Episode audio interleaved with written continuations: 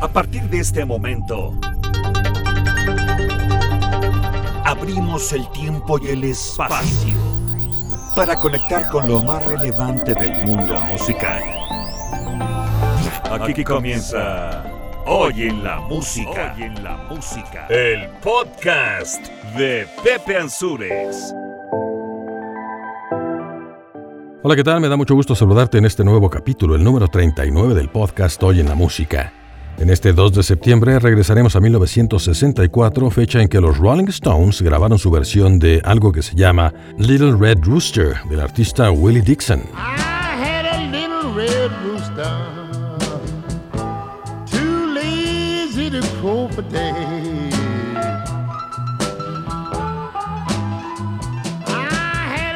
red rooster,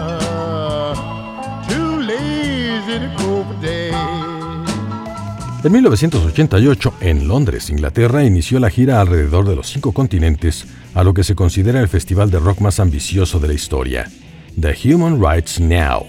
Para el 2 de septiembre del 2000, Madonna regresó al número uno con la canción Music, homónima del álbum al que pertenece.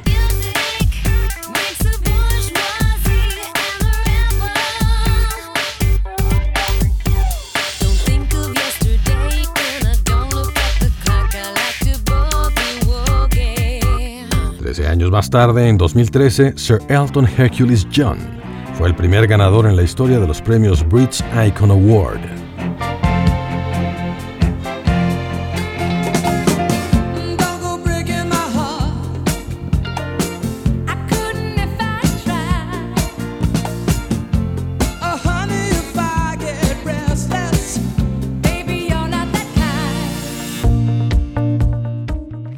Terminar, y como ya lo sabes, platicaremos de aquellos que nacieron un día 2 de septiembre, como son Hugo Montenegro,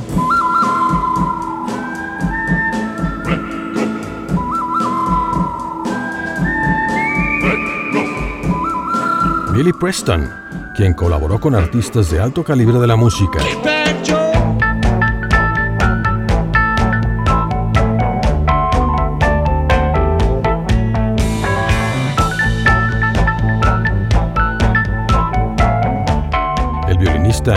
Kaminsky,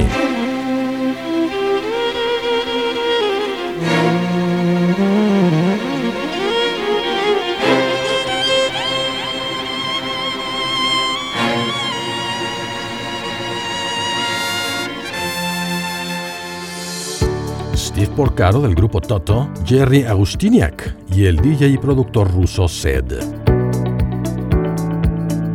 Así damos inicio al capítulo 39 de Hoy en la Música, el podcast. Mi nombre es Pepe Ansures, voz y productor de esta recopilación de sucesos y personajes importantes del mundo musical, que hoy incluye de nuevo la colaboración de Max Ansures en el guion. Aquí vamos.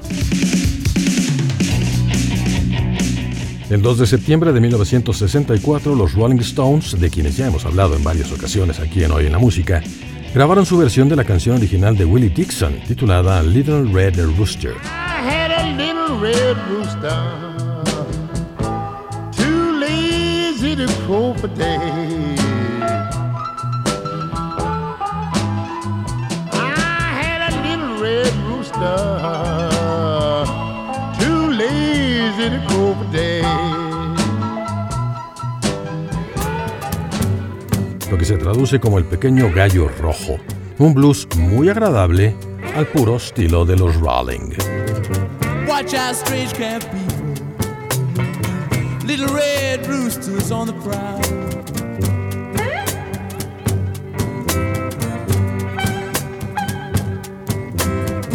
If you see my little red rooster, please drive him home.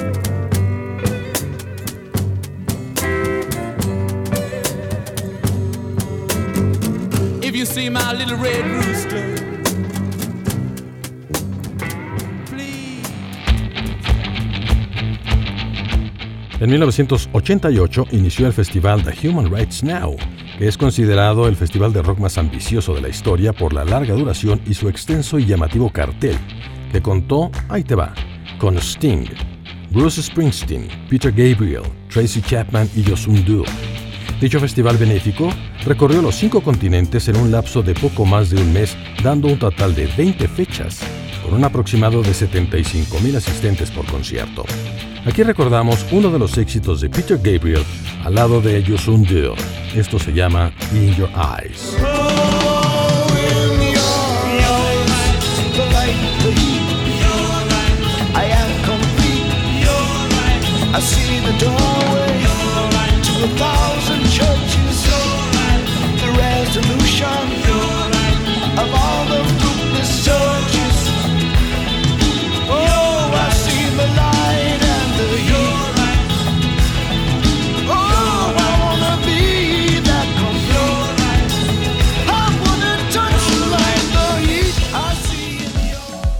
2 de septiembre del 2000, Madonna regresó al número uno de las listas tras su éxito obtenido con la canción Music, salida del álbum homónimo. En el video musical de dicha canción, podemos apreciar el trabajo de la artista acompañada por Sacha Baron Cohen, actor y comediante, protagonista de películas como El Dictador, Borat, Los Miserables, e incluso ha prestado su voz para las películas de Madagascar, interpretando al rey Julien. Aquí, en Hoy en la Música, recordamos a Madonna con su éxito Music.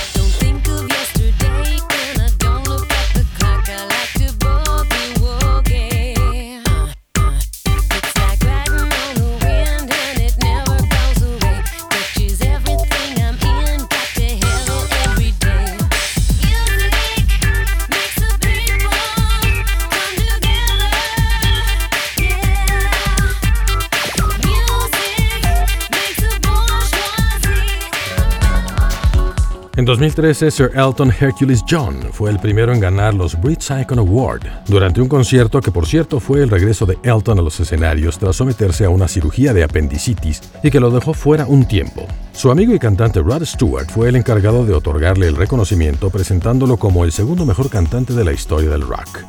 Este premio fue creado por el organismo comercial de la industria de la música y para aquellos que no lo sepan, Elton John recibió el título de Sir o Caballero de la Corte por parte de Isabel II el 24 de febrero de 1998, de ahí su nombre como Caballero de la Reina, que es Sir Elton Hercules John. Esto se lo dieron por los grandes logros en la música británica. Recordaremos uno de los mayores éxitos de Elton John. Esto es su Crocodile Rock.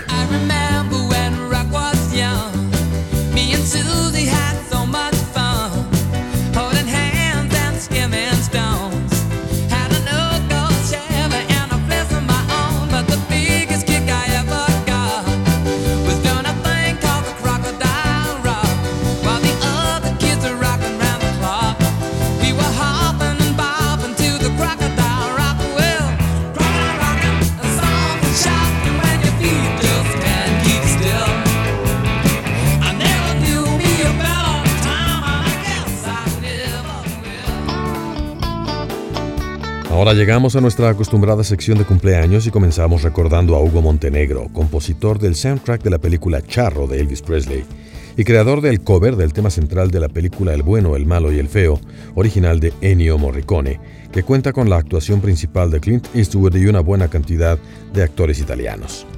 El género western fue un movimiento cinematográfico muy popular en los Estados Unidos en la época de los años 60 y 70 y tiene una vertiente importante denominada spaghetti western, debido a que varios directores y productores de origen italiano que trabajaban en América filmaron varias cintas importantes y a la larga también produjeron algunas otras en los estudios cinematográficos italianos y europeos, como por ejemplo algunas locaciones en España para esa película El bueno, el malo y el feo.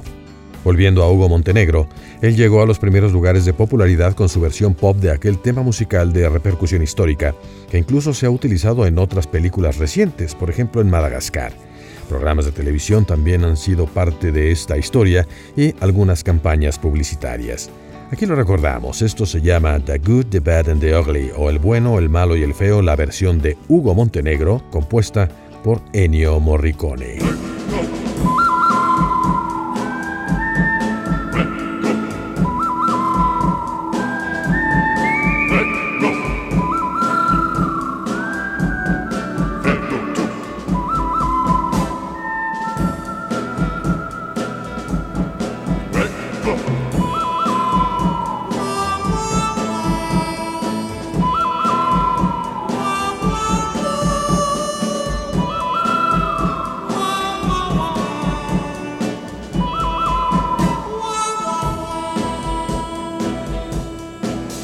Thank you.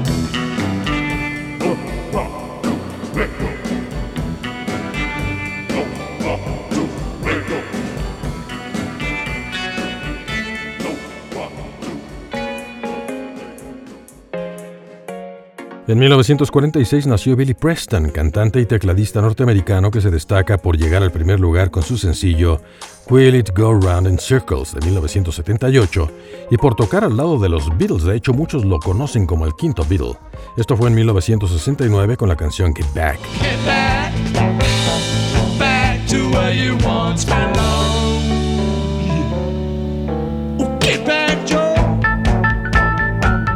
En su carrera fue acompañante de artistas tan importantes del rhythm and blues como Little Richard, Sam Cooke y Ray Charles. Uno de los más grandes éxitos como solista por parte de Billy Preston se titula Nothing from Nothing.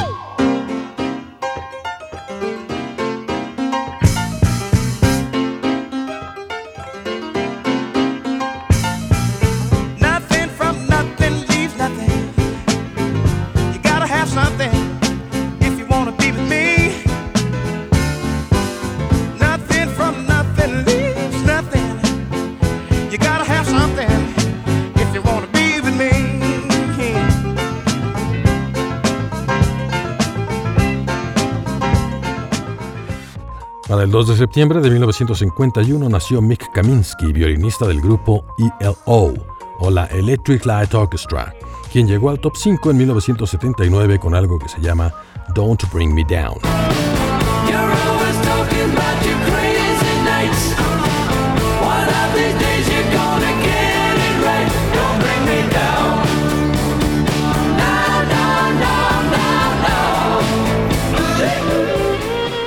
Además, la ELO cuenta con otras 26 obras en el top 40 de las listas y no solo eso, sino que también este grupo comandado por Jeff Lynne ha vendido más de 50 millones de copias alrededor del mundo.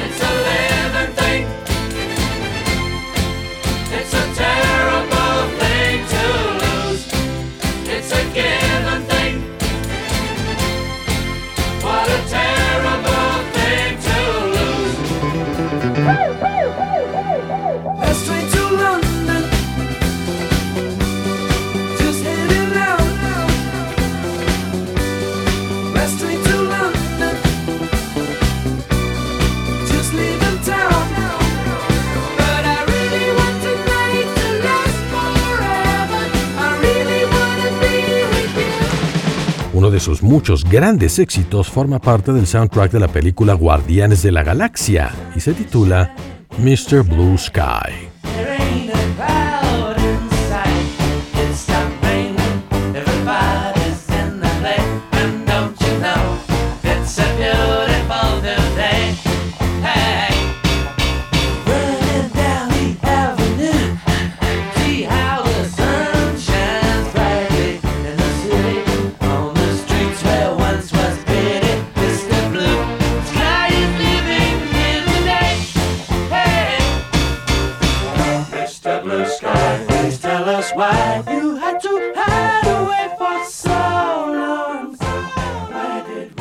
En 1957 nació Steve Porcaro, compositor y miembro original de la banda Toto, quienes llegaron al primer lugar en el 83 con el super éxito África.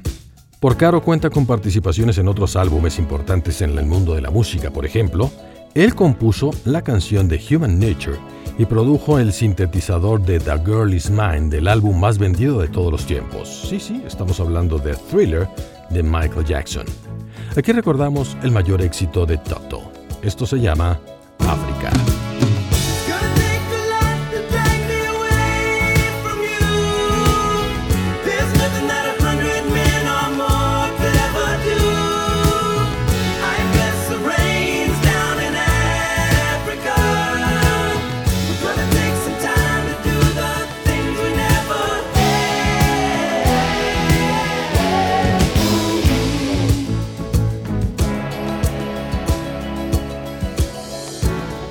El 2 de septiembre de 1958 nació Jerry Agustiniak, perteneciente al grupo de rock alternativo 10,000 Maniacs, fundado en 1981 y que alcanzó la fama mundial en un periodo de seis años que van del 87 al 93, tras lanzar cuatro álbumes que llegaron al top 50 de las listas.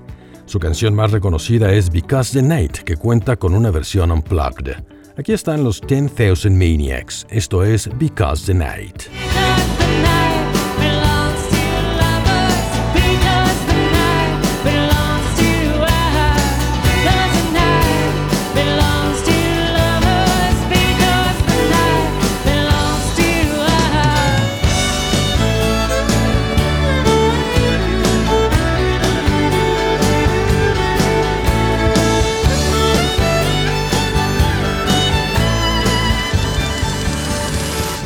último, el DJ y productor ruso Anton Slasvask, mejor conocido como Seth, está más fácil eso, nació el 2 de septiembre de 1989 y llegaría al reconocimiento mundial luego de estrenar su canción Clarity. Ha hecho producciones para artistas del género pop como Lady Gaga, Black Eyed Peas y otros DJs, por decir algunos de los más reconocidos, como la Swedish House Mafia y Skrillex. Actualmente ocupa el puesto número 50 de la DJ Mag. Recordamos la canción que le dio la fama mundial y el premio Grammy a la mejor grabación dance del 2014. Esto es Clarity, con sede aquí en Hoy en la Música, el podcast.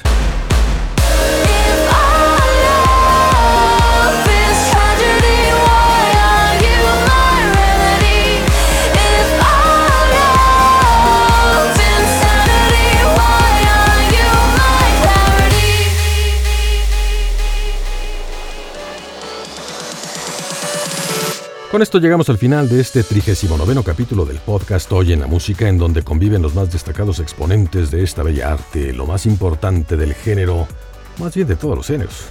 El correo electrónico de contacto es ansuresproducciones.gmail.com en el que puedes enviar tus comentarios y recomendaciones. Recuerda que todos los capítulos están disponibles en tu plataforma de podcast favorita que incluya Spotify, Anchor, Pocket Cast, Apple Podcast, Castbox y Overcast. Agradezco la participación de Max Ansures en la redacción del guion de este capítulo. Mi nombre es Pepe Ansures y deseo que tengas un excelente día, como siempre. De mientras, te mando un abrazo. Hasta pronto. Por el momento hacemos una pausa. Muy pronto nos reuniremos de nuevo a través de los sonidos para seguir recorriendo la historia de los personajes y sucesos más relevantes del mundo musical. Claro, aquí en Hoy en la Música, el podcast de Pepe Ansures.